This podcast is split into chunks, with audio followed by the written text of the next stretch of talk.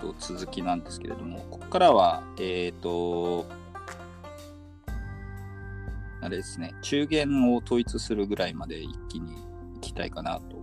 思っております。はいで、えっとですね、まあ、一応、えー各地の反乱軍の中で、まあ、結局、実際に首を取ったのは別にもう、えー、と玉璽をゲットしたのは最終的には、えー、とこうして流言ということで一応漢王朝が一時的に復興されます。で公使館玄関とされるやつが、えー、と樹立をされましてでえっ、と劉州は、はいえー、とどうなるかと言いますとえっ、と天下統一がまだされてないと、あの、えっ、と、竜、こうして流言のもとで天下統一はまだ完成してませんというと今、ころどで、のあたりのエリアを持ってる感じなんですか？あのーえっ、と、洛陽とか、えっ、と、長安と、あと、えっ、と、円っていう、あの、主要都市3あ最初の。つだけ、はい。そう、主要都市3つだけ抑えて、うん、3つだけってことはないんですけど、えー、とそれに付随する地域は抑えてるんですけれども、ここで問題になってくるのが、河北とかの方は全然行ってないらしいということで、えっ、と、はい。でここから、えー、と当初はあの洛陽がズタボロになっていたので洛陽の整備とかを任されて、えー、と任されるんですけどこの時も順調にあの名声を高めていきまして、うんさっき言ったようにあの龍玄の軍隊って盗賊団なので、あんまり素行がよろしくなくてでそこのよろしくないのの描写の一つとして面白かったのが女物の服着てるっていうのが面白かったなと思ってどういうことですか？あの派手な服が好きらしいんですよ盗賊団あっあ、なるほて。どで。柄柄物の服って女の人が着るものだったんですね。そう女の人が着るものだったんでえーっとまあ女の人が着るやつを服を改造して柄物の服を着てで頭もあのなんていうんですかね。あのちゃんとした帽子じゃなくてバンダナみたいなの巻いててことらしいですね。野生の野生のエグザイルみたいな感じになって いたんですけれどもえっ、とという中でえっ、とうちは服装ちゃんとうちの部隊だけでも服装ちゃんとしようぜとかいうムーブをしてえっ、と劉秀の部隊だけは服装がちゃんとしてたんであの漢王朝が復活したっていうのは本当だったんだって言って涙を流す人がいたという本当かよなんですかそんなエピソードがあったりしますっていうことでありました。でえっ、とまあ兄貴が死んだ時に喪に服していいる様子を見せなかったみたいな話はあったんですけれどもなんか人知れず泣いていたのを風衣が気づいてましたみたいな話があったりはします。心温まる。誰が見てたんや。そう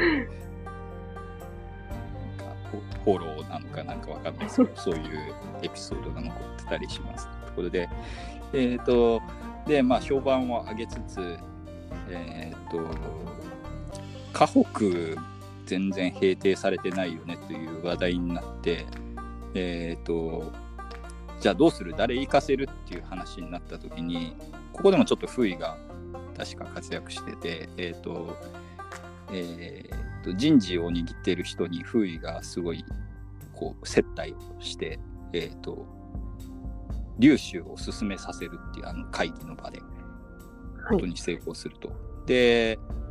周囲はめちゃくちゃ反対するんですあの赤いマグロって書く周囲は大芝になってるんですけどこの時。うちの方に課題出世を。と大芝周囲は、えー、と大反対をしまして龍州なんかに、えー、と外に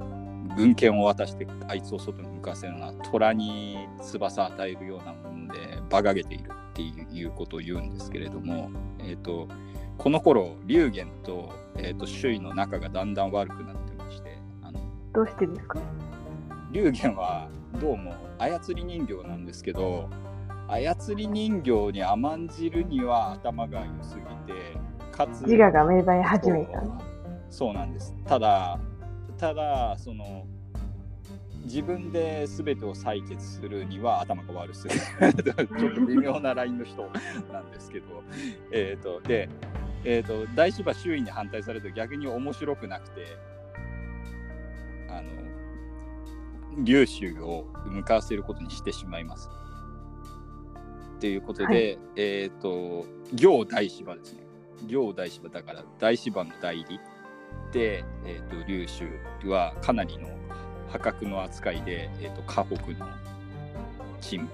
というか平定というかに向かわされるというところであります。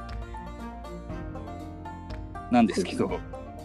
えっ、と、とんでもなくて河北はあマッドマックスみたいになってる で、いっぱいよくわかんない盗賊団が発生していて、えっ、と、なんか、10種類ぐらいの盗賊団が発生しているやべえそんなに。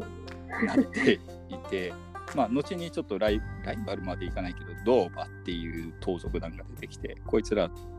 がメインでまあ戦ったりもするんですけど、で、えっ、と、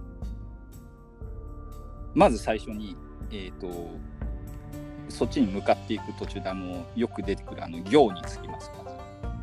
はい途。中で。で、行に着いたときに、えっ、と、懐かしの同同級生じゃないか、下級生と再会ということで、あの、東雨が出てきます、東雨。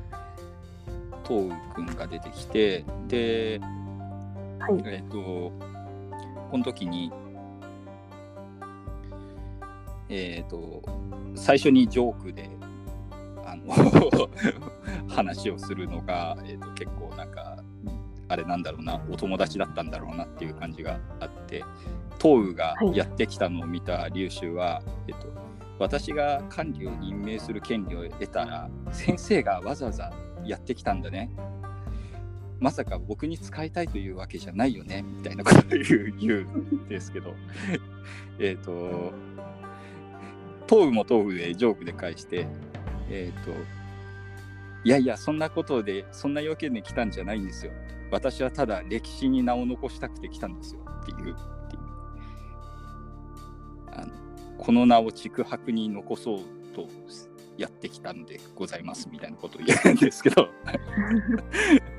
えっと、というわけで、東部君が仲間になりまして、なんかちょっと芝居がかったセリフのやり取りなん、なんかお互いにジョークだったんだろうなっていう感じはあるんですけれども。で、この人は、えっ、と、粒子よりかなり年下なんですけど、えっ、と、人材発見の能力みたいなのがあって、こいつがとせ推薦したやつは大体活躍するっていう変わった人物ですが、で、本人が前面に出ると超ボロ負けしたりするっていうなんかちょっと使いどころに困る男なんですけど えっとまあそんなことをしますがえっ、とえっ、と河北に行ってで今度カンタンっていうあのカンタン一水の有名なで有名なの字が難しいカンタンなんですけれどもえっ、と甘いって書いて、そう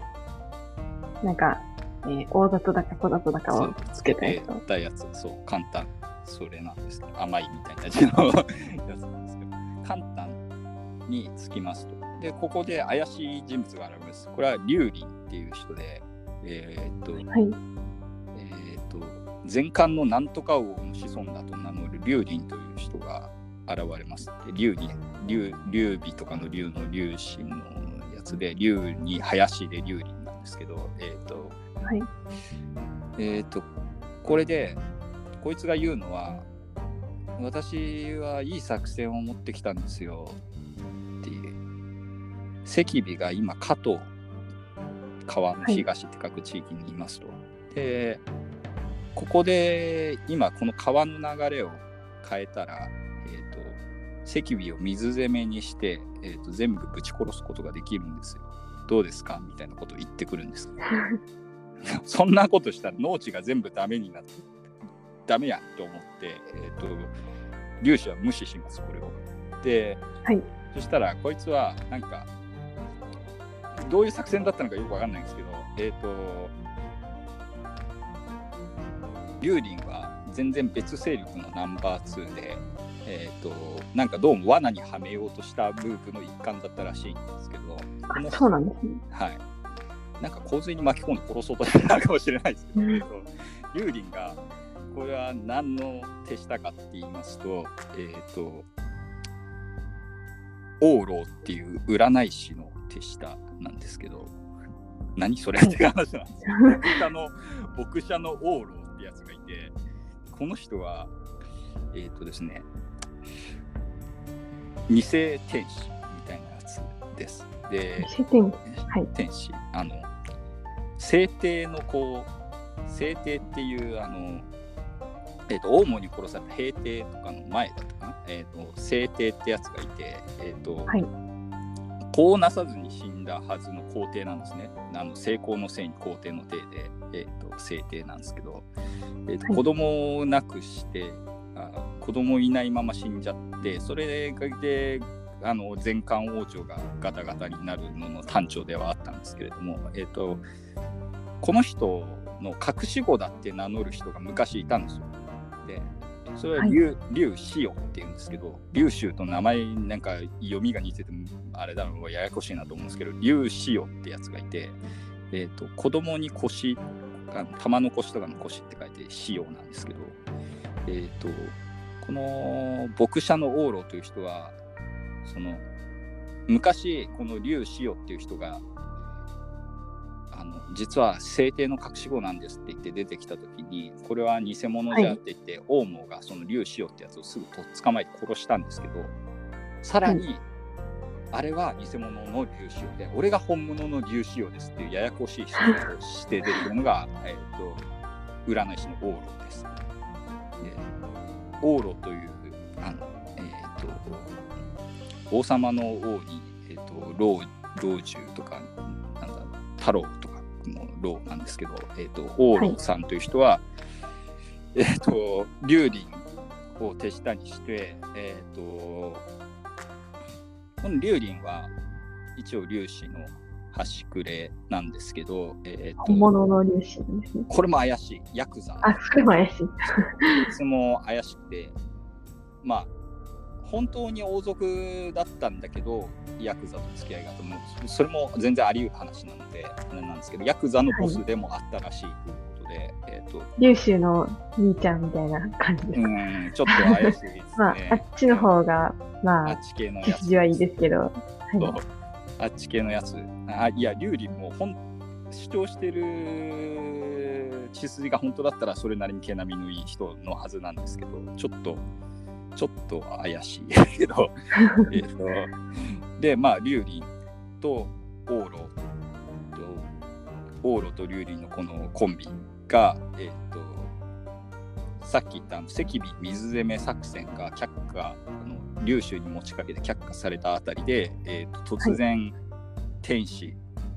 往路実は劉使用ですって言い出して天使となりまして、えーと、カンタンを都としてえっ、ー、といきなり超広範囲カタンを中心としたかなりの広範囲に国を打ち立てます。はい、でそんなことできるんでできてるんですよね。できたんです。でなんか事前に噂とかをものすごい流行らせていて、まあ、占い師ネットワークがあったのか分かんないですけど、はい、えーと、竜子王がいるらしいぜっていう噂を事前に流しておいてで十分に広まってで粒子王が天下を統一するっていう期待みたいなのを高めた後でバッと出て。ででカンタンもかなりでかい都市なんで、まあ、カンタンから始まる政権というのもまあなくはないというところでなくはないというか、ありえなくはないということで、えーと、多分この辺の豪族の人たちがじゃあカンタンから天使出た方が俺ら得やんっていうことで多分それで乗ったんじゃないかなっていう感じはあるんですけど、はい、えっ、ー、とまあ突然劉子王政権というか王老政権が樹立されます。で困っちゃったのは劉州で あの突然敵の国の中にいるみたいな状況になってしまう。えどういうことってなるんですけど、えっと、まあこの中で大混乱に陥って結構苦境に陥りますというところであります。でえっ、とですねなんでめちゃくちゃ追っ手がかかります優秀は。えっ、と指名手配犯みたいな。指名手配犯みたいな扱いを受けましてでえっ、と後に活躍する将軍たちがえっ、と実は僕携帯職で豆持ってるんですとか言って出してきてえっと煮たりとかあの後にえっ、と大使徒とかになるえっ、とあれです、えー、と東雨とかが、えー、と薪を集めてきましたとか、そそこまで追い詰められたんだと思うんですけど結構そんな感じで、えーとえー、と農民のふりをしてあの顔を隠したりとかしながらなんか昼夜の別なく走って逃げてみたいな感じで。あの 仲良さそうそう馬が死んじゃってしょうがないから馬を肉にして食べてとかなんかいろいろ頑張ってやってでめっちゃ追っ手が来るけどあの川渡んないといけないみたいな話になってでも今冬だから、えー、と川の水渡れるか凍ってたら渡れるか渡れるかどうかお前大波見てきてって言ってあの今日の大波さんが見に行かされるんですけど全然凍ってなくて大波は。でも戻ってきたらみんながすごい期待の目で「どう凍ってた？凍ってた?」みたいな感じで見てくるから大波は、えーと「凍ってました」って言っちゃうっていう。ダメ、ダメじゃないですか。こ凍ってましたって言ってでよし行くぞって言ってみんな川に行ったら全然凍ってない。凍ってるんですあ、凍ってるんですか？行ったら凍ってたんですで行ったら凍ってたんですけどで凍って渡れたんですけどえっ、と大波はちょっとおバカさんだったのかわかんないですけど超喜んじゃうんですねここで「やったー凍ってた!」とか言って凍っいや、おてなかった前凍っててくれたやんけっていう疑いの目で見られるっていうことで、で、察した優秀が、えっ、と、怒んないで、あお前が起点を聞かせてくれたおかげで川を渡ることができたんだっていう。起点。起点ですかね。大波がみんなを渡らせるために策略を用いたのほとんど天の助けだとか言うんです。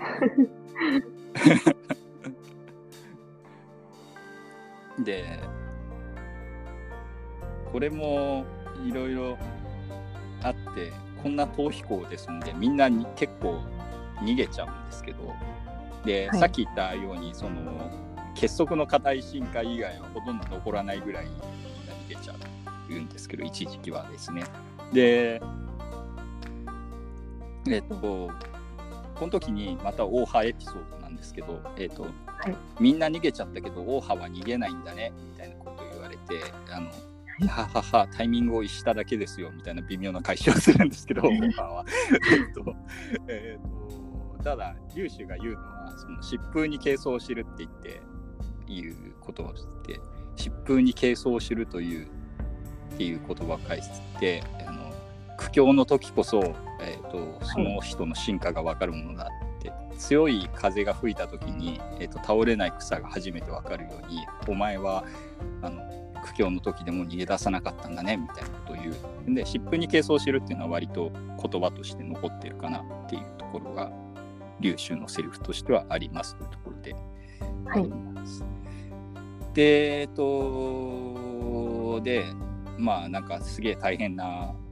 時期をを乗り越えるんですが、謎の白衣の老人が現れて、えっと、本当かよと思うんですけど、何者、ですか？えっと、えっと、えーなんだろう、劉邦の霊という説が 書いてあるんですけど、そんなことある？謎の老人が現れて、あっちに向かうのじゃって言われて行ったら、えっ、と、当てどなく逃げてたんだけど、あの、町に着きましたみたいな話があって、えっ、と、新都っていう町に来て、えっ、と、ここで、はい。えっ、と、粒子は怪しいぞと思ってるやつももちろんいて、あのあれ、偽物臭くないですかみたいな、パチモン臭くないですかということで、えっ、と、劉州の方に、劉州はだってもう100万の軍勢を退けた英雄ですので、はい。えっ、と、なんか劉州困ってるんだったら、劉州に今、恩打っといた方が後々いいんじゃないかというふうに考える人もいまして、そういう人に、えー、と助けられますというところで、えーとこの人たちも、えー、と後に進化として名前は残るんですけど、まあ、そんなに稼がせんなんですけど、助けてくれる人が出てきますというところで、えー、と人口とか、播州とかいう人たちが、えー、と仲間になりますというところであります。とあ、聞こえてますかね、今。あ、はい。あ、あ大丈夫。えっ、と、で、えっ、とですね。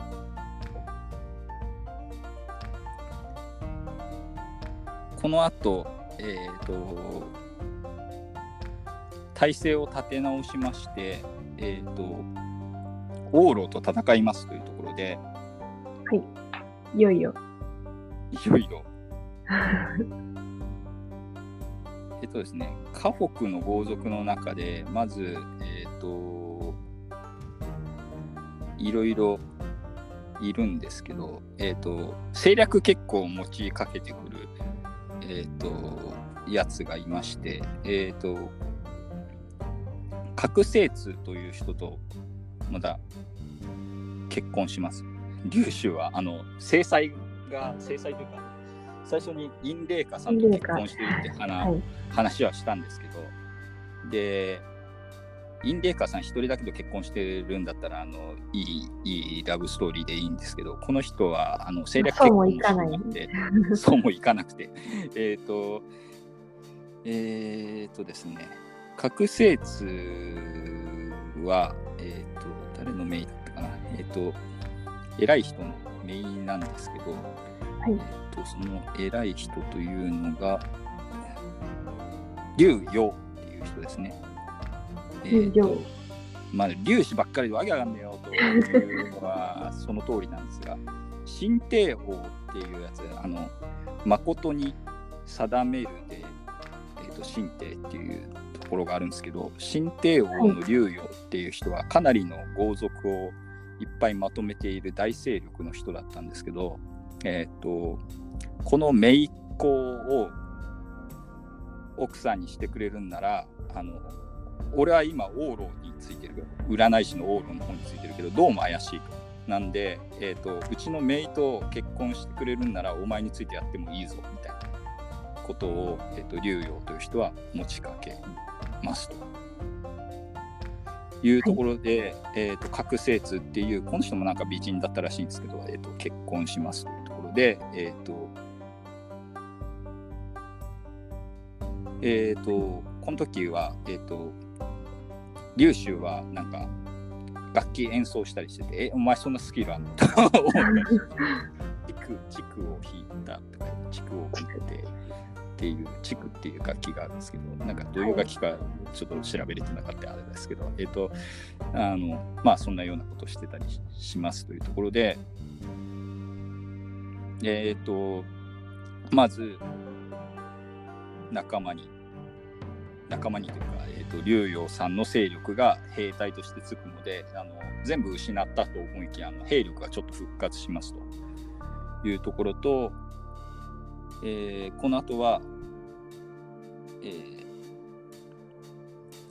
それでだんだん戦っていくんですけれども、えー、と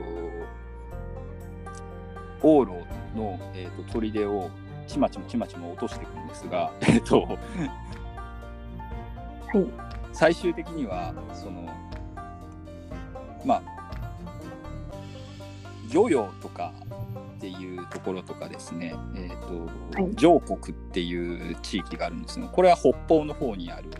えー、と地域で漁業はあの漁師の漁って書いて、えー、と太陽のようで漁業。で上国は上に谷って書いて上国っていうんですけど、はい。えっ、とこっからえっ、とこの人たちもなんかその天下に名を成したいと思っていたのかどの勢力につこうか迷ってる超強いやつらなんですよこいつらは。で、はい。漁業は、えー、と漁業の大将包丁ってやつがいてあの膨らむみたいな字に、えー、と寵愛の長で包丁なんですけど包丁っていうやつが、えっ、と五冠外縁と横領っていう3人の強い部下を要していましてでこの3人の人材とあと右岸突起ですね。はい、えっ、と、ウガンは一番民族の、はい、そうです。あの、カラス書いて、えっ、と、柿、柿根の柿とか書いて、ウガンって言ったり、はい。あの別の時代であの、カラスに丸って書いて、ウガンって書いたりする時もあるんですけど、このウガンの、えっ、と、漢王朝側に寝返ったウガンの騎兵隊に、えっ、と、重武装を施して敵機隊みたいなのを作って、これをウガン突起っていうんですけど、こいつらを抱えた漁業の包丁と、はいえっ、と、上国大使の皇居っていう人は、この包丁はかなり若い人なんですけど、皇居はまあ、おっさんというかおじいさんに差し掛かりつつある人がいて、で、皇居は息子の光栄っていうやつと、えっ、と、こう、えっ、と、息子じゃないけど、名前、えっ、と、はい。ややこしいんですけど、えー、と他に光順っていうやつと,、えー、と慶丹っていうやつがいてこいつらを、えー、と抱えてでそのどの勢力を味方しようかって迷っていたんですが、えー、と公園が上国の方は、えー、と皇居ではなくて息子の公園の方が、えー、と龍州ま魔地推しの人だったんで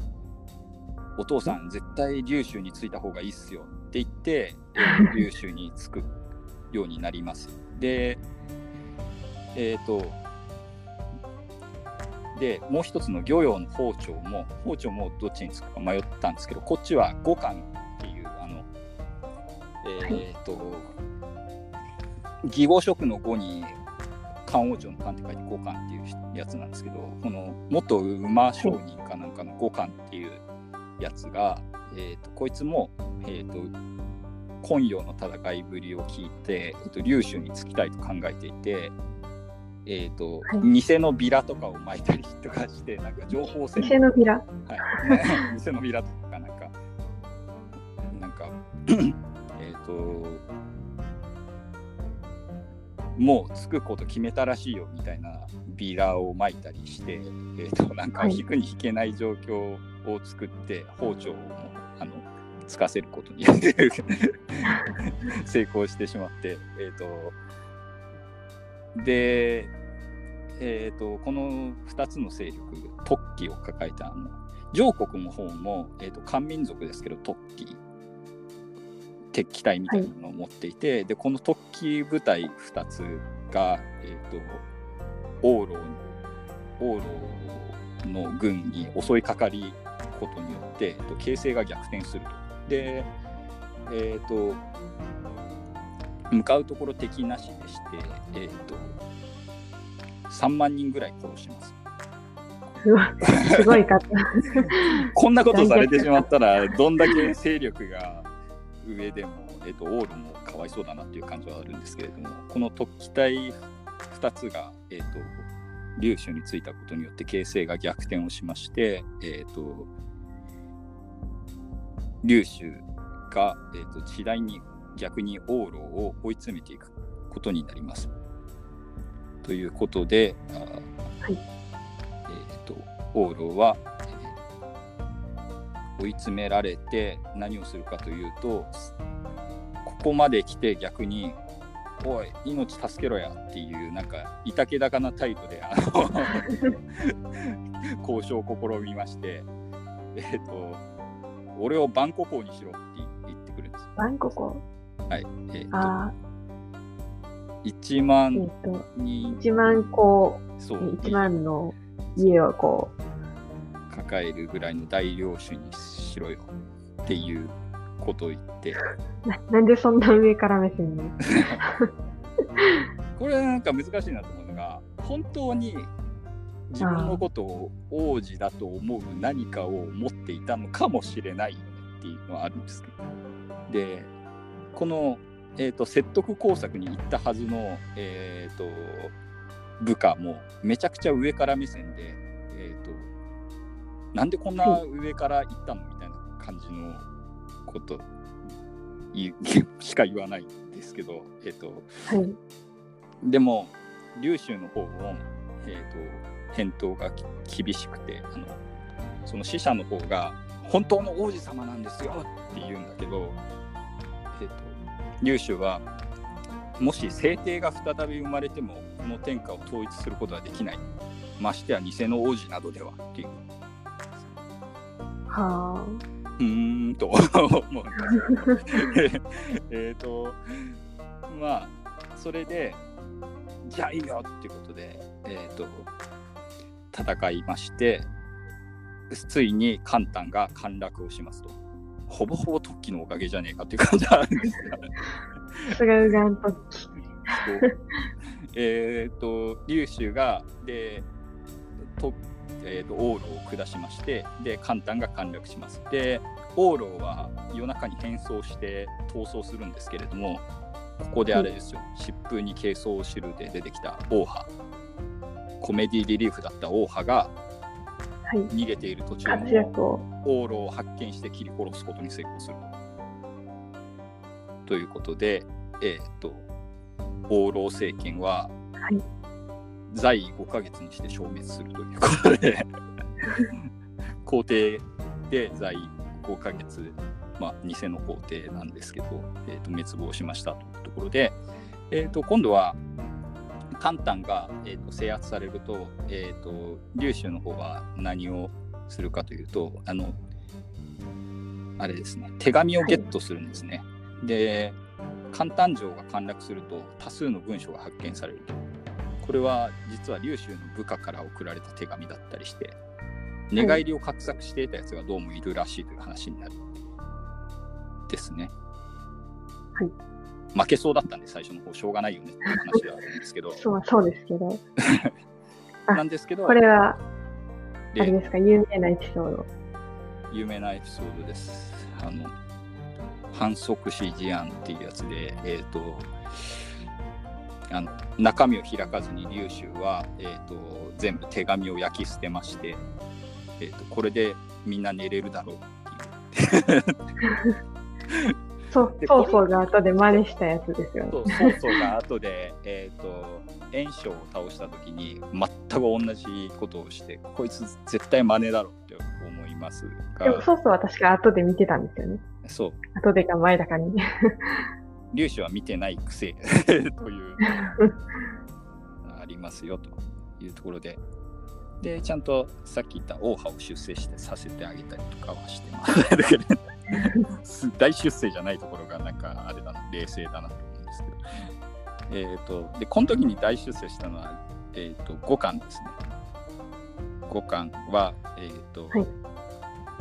まあこいつ立ち位置難しいんですけどあの包丁っていう人の部下なんだけど、えー、とですよね。これを機に、はい劉州にスカウトされたみたいな形で、えー、とあ五冠もう直を急速接の部下なんですか？そう五冠は急速に直接の部下みたいな扱いになります。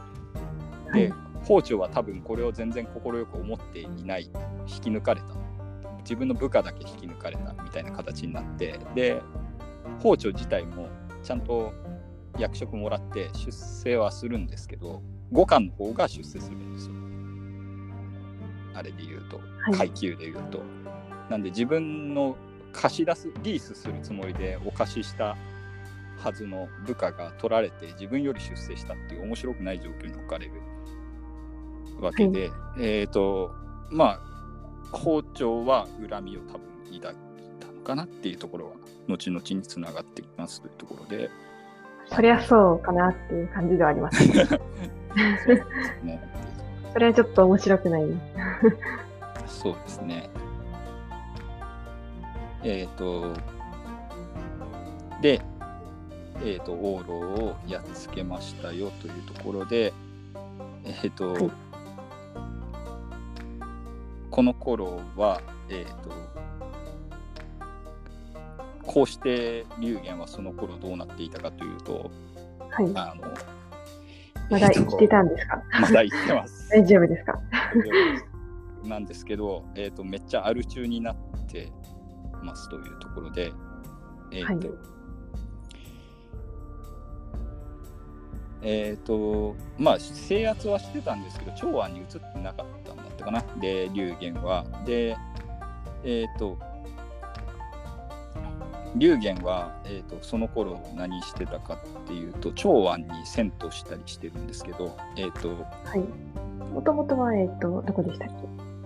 えーと、最初円で次洛陽かな。でで長安に銭湯するんですけど、うん、えっ、ー、と、えー、この時もダメエピソードみたいなので、えー、と入場した後にどのぐらい略奪できたか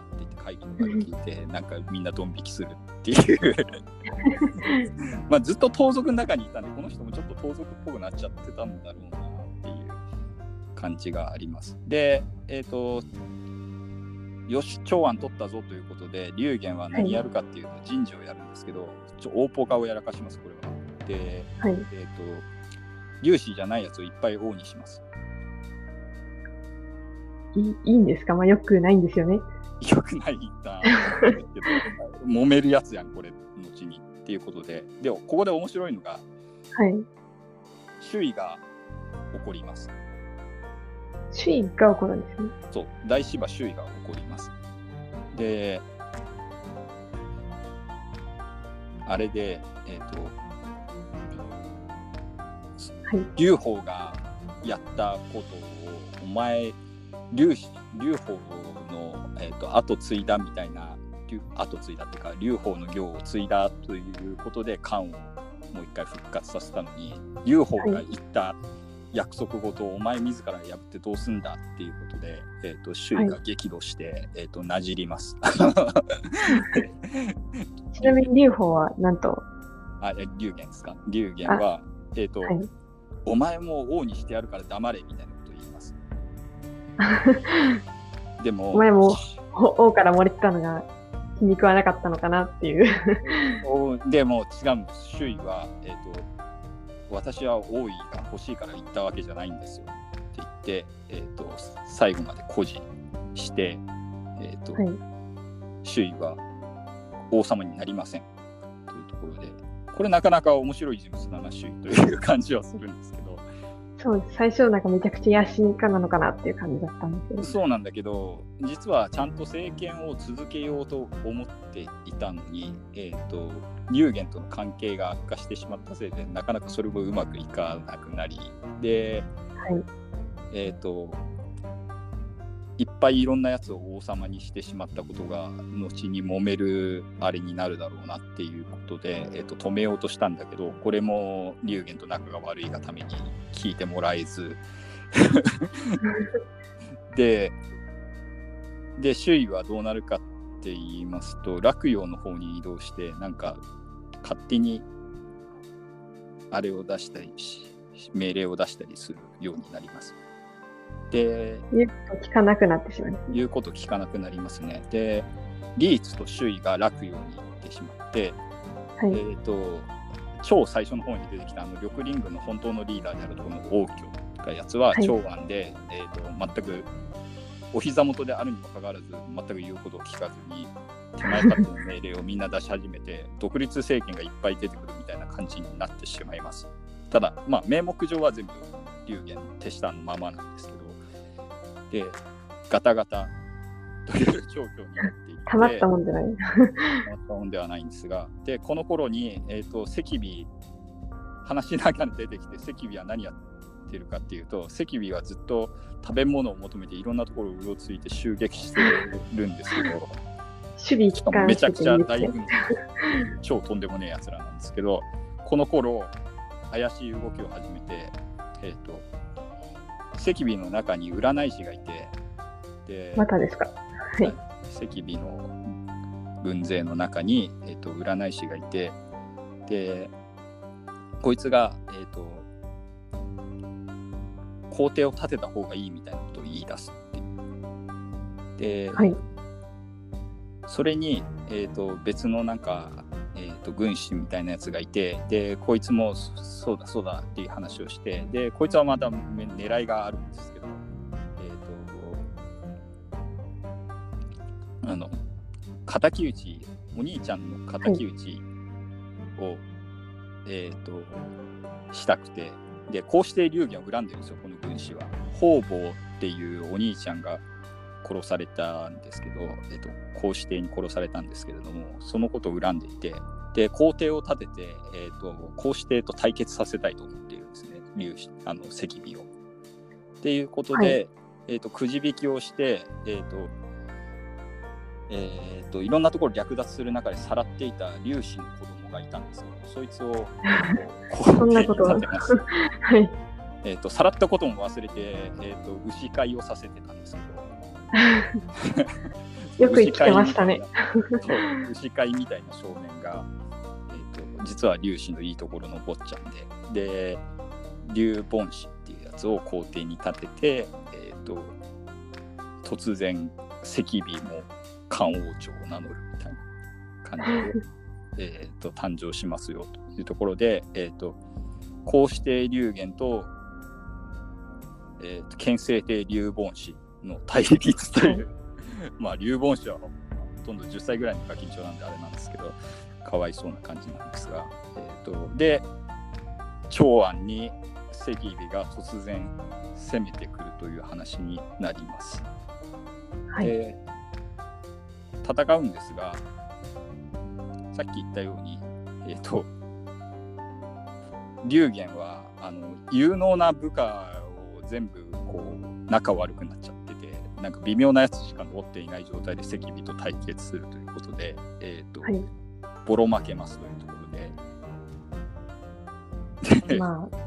かわいそうに。はい。かわいそうになんですけど。かわいそうでもないんですけど、はい。まあまあ、まあ、あれだろうなっていうところで、えっ、ー、と、こうしてはボロ負けまして、で、えっ、ー、と、この時に、あの、介護っていうやついいたじゃないですか、あの、なんか。えっ、ー、と、誰でしたっけ？えっと、えっ、とですね、介護っていう人は、えっ、と、劉州が今陽で戦って、て勝利したあたりであの一斉に放棄したやつらのうちの、えーと、一つなんですけどすごい強いという評判だったんですがこの人は、はい、えーと、赤尾が来るにあたって、えーとまあ、あれだもうこれを機にこうして龍玄から別のやつに皇帝に変えちまおうぜみたいなムーブをして。で、えーと、こうして龍玄を殺そうとするようなことをするんですけれども、えーと先に察知されちゃうですね。で、はい、えっ、ー、と、で、介護がまだ戦ってくれてたらなんとかなったかもしれないんですけど、えっ、ー、と、介護も、えっ、ー、と、中殺を恐れて、あの、自分の元の領土に帰っちゃいますというところで、はい、で、こいつも勝手になんか王様みたいな感じになります。ま、というところで、はい、スカスカになったこうして龍玄の軍勢は、えーと、赤尾に粉砕をされて、えーとこうしては降伏をしてしまいますと。はい、で降伏したんですで一旦生かそうという話になるんですけど、えーと、生かしておこうみたいな話になるんですけど、えーと、龍玄の部下の方がビビりまして、はい、龍玄生きてたら俺ら逆に危ねえじゃんという話になってあの殺そうとしたりしたのがあって。ということで、はい、赤尾に働きをかけてなんと龍玄の部下が殺すように、えっと、そそのかして、えっと、流言は殺されてしまいますということで、ここで、えっと、こうして流言の玄関が滅亡しますというところでございました。はい、というところで、やべえ、やっぱりめっちゃ長いから、ここで一旦、えっと、今回収録終わりにして、えーと、また、えーと、来週以降に、えーと、ちょっと続けたいかなというふうに考えております。今までのところでなんか分かんないとこいっぱいあったと思うんですけど、はい、あります？そうですね。分からないところが私の地域不足なんで、まあ、とりあえずあの、オーハがすごいいいキャラだなと思いました。すぐ、すぐ口が滑ってる感じが。かなか後々活躍しますよという話ではあるんですけれど。まだ活躍しますか？あちょっとありますけど。触れれるかどうかわからないですね。で戦った時に結構あこいつ成長したっていうエピソードはあるんで。あでも触れれないかもしれないんで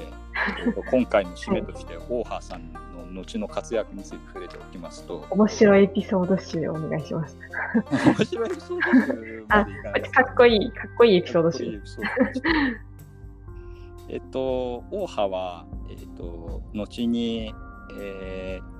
敵に囲まれた時に、えっとはい。あれめっちゃあいつら息盛んだけどあれだ食料足りてねえなっていうのを見抜きまして、えっとい一切相手にしなくて、えっとあと挑発するためにあの酒盛りとかして、えっと こっちには潤沢な食べ物があって。って言って、えー、と中でパーティーとか開いているうちに、えー、と本当に見立てが正しくて敵があの瓦解してか勝手に食糧難から瓦解して去っていったっていうエピソードと あと他の将軍でバブっていうやつがいるんですけどバブっていうのはすごい猛将系の人で、あの張飛みたいな感じの人お酒飲みですごい強くて。で盗賊団出身で緑林から、えー、と龍州の方に仲間になった人なんですけど、えー、とこの人と一緒に連携して戦ってたんだけどどうもなんかやる気がねえとバブさんはい。ということで、えー、とバブさんの軍から、えー、と救援依頼みたいなのが来るんだけどいやあの旦那はあれだと本気を出して戦っていないということでもうちょっと待とうみたいな感じになってえっ、ともうちょっと待ったら本気をモードになったバブが無双を始めて、えー、と戦ってると。でえっ、と一旦あの援軍の退けたえ援軍の案を退けてたんですけど、えーとはい部下の中から頭を反り上げてバブさんを助けに行かせてくださいっていう人が出たタイミングを見計らって、えーとはい。じゃあバブ助けに行こうかっていう話で、えー、と援軍を出したらめちゃくちゃ勝った話がございましてあれ？王派全然あの前半生とキャラ変わっとるやんっていう。全然落ち着いた感じの。落ち着いた。自称？っぽい感じ。ということで、えっと大羽さんは、えっとあれの中では龍州の部下の中でかなり長生きして、えっとはい。北方の守備を最終的に任されるみたいな形になって、えっとはい郷土とかと睨み合ったまま、えっと砦で没して死にますという最後だったと最後まで一斉に立ってたんですね。そうですね、第一線に最後まで立ち続けたということで、意外な人が 最後まで、おとぼけキャラかと思いきや、最終的に一番仕上がりがかっこいい感じのオープンでしたというところでございますというところでありました。はい。はい、んすいません、今回めちゃくちゃ長かった、しかも終わらなかったっていうところなんですけれども、えっと、それだけ魅力が。皇帝流州あとはえっ、とまあでも後は後編っていう感じになるのかなっていうところでありますというところで。まあでかい敵はあとはまあでも結構いるか というところでございますというところでえっ、と来週はえっ、とえっ、とバナナガ原さんのターンで不正の話ですかね。えっ、と不正の話でえっ、と夏なんでただあのちょっとおまけで、えー、と中国の怪異談みたいなのの話をちょっと収録して、えー、と連続で、えー、とアップしたいかなというふうに考えております。はい。えっ、とえーこの番組は、えっ、と Gmail アドレスを設置しておりまして、バイアンガハラアットマーク Gmail.com 全部英語の小文字でありますのと、えっと、Twitter ハッシュタグの方で、えっと、ハッシュタグひらがなでガハラというところで、えっと、感想とかを募集してます。またレビューもよろしくお願いいたします。ということで、来週以降の話でなんか、バナナガハラさんの方からお話ありますか？いや特にないですね。はい。はい、大丈夫ですかね。というわけで、えっ、と、えー今週は、えー まとめきれなかった航空艇の話をお送りしました。えっ、と、来週も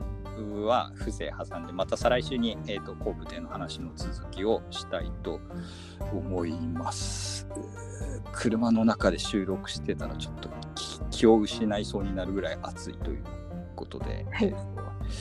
えーと死にそうになっておりますが、えー、と今週はこの辺で、えー失礼いたします。お相手は、えー作家で、えー シーランド広告伯爵の商工券売案と、バナナガハラでお送りいたしました。ありがとうございました。